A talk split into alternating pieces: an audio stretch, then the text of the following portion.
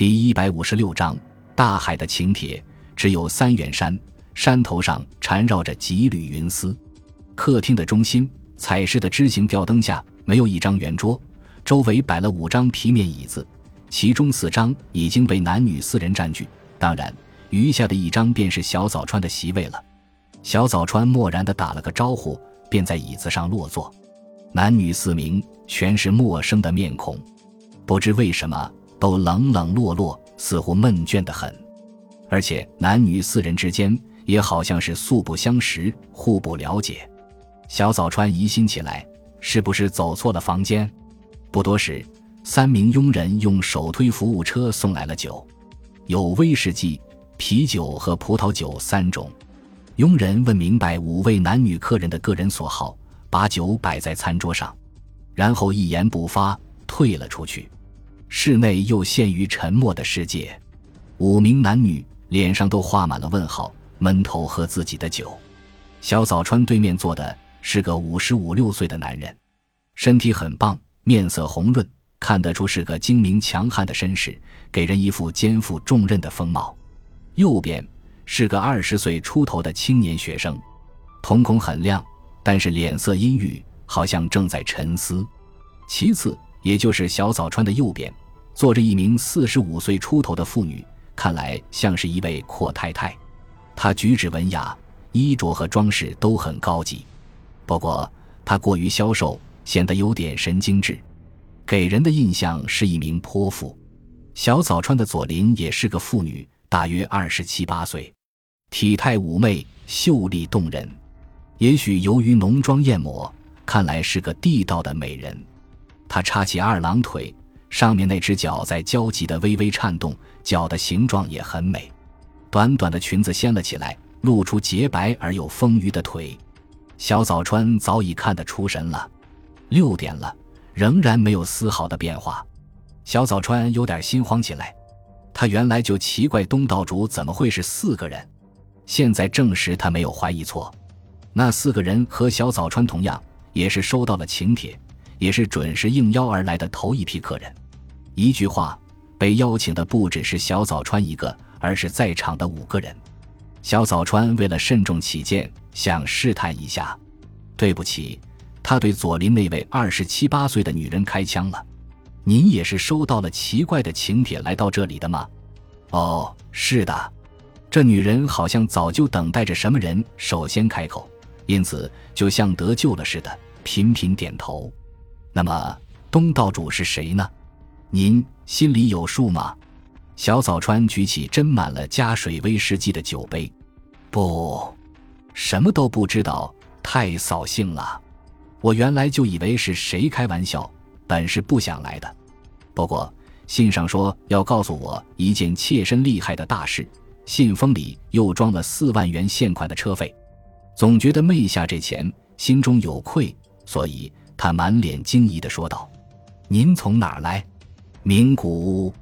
是啊，怪不得车费比小早川多了一倍，原来是周密的考虑过。女客人是从遥远的名古屋请来的，我也是同样哦。”右邻的中年妇女万般感慨，一派怒气。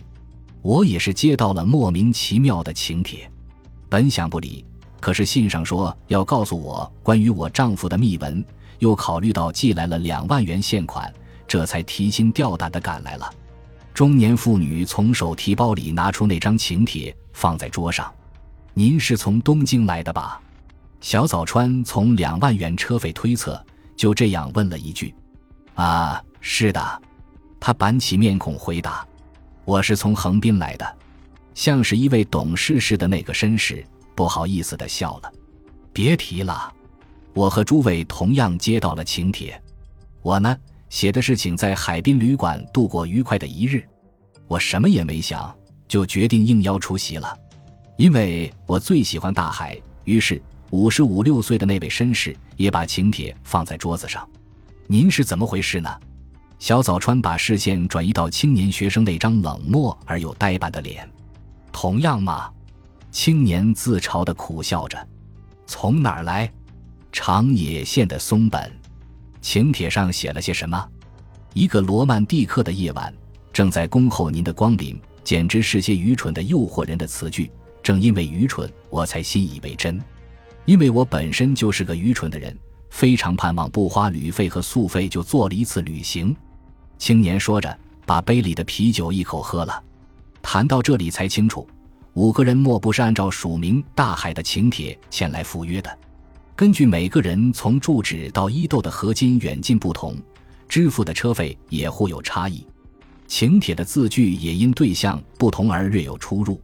那是因为深思熟虑过，要促使五个人都非来不可。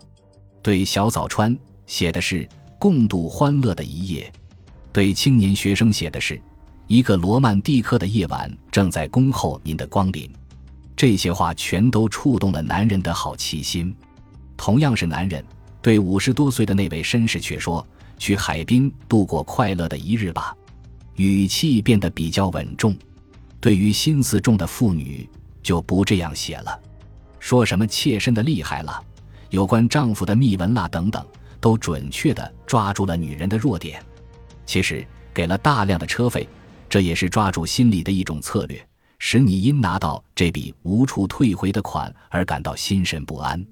五个人互通了名姓，从名古屋来的二十七八岁女子叫居井忍，是某公司经理的秘书；从横滨来的那个五十五六岁的绅士，恰恰是贸易公司的董事，名叫月川宗十郎；从长野县松本市来的青年叫香山十郎，是信州大学的学生；从东京来的阔太太是一个综合医院院长的夫人，名叫木岛接子，都是陌生人。连名字都没有一点印象，为什么单选这互不相识的五个人到这里来呢？关于东道主，同样难也不清楚。把这毫不相干的五个人请到这儿来，这本身就毫无意义。更何况关键人物东道主依然迟迟未到。大岛的山影淡了下去，水平线上笼罩着乳白色的烟雾，大海风平浪静，在残阳的映照下，暮色更加苍凉。使人想到夏天就要过去了。从海滨可以望到的温泉街，正处于黑夜来临前的一片寂静。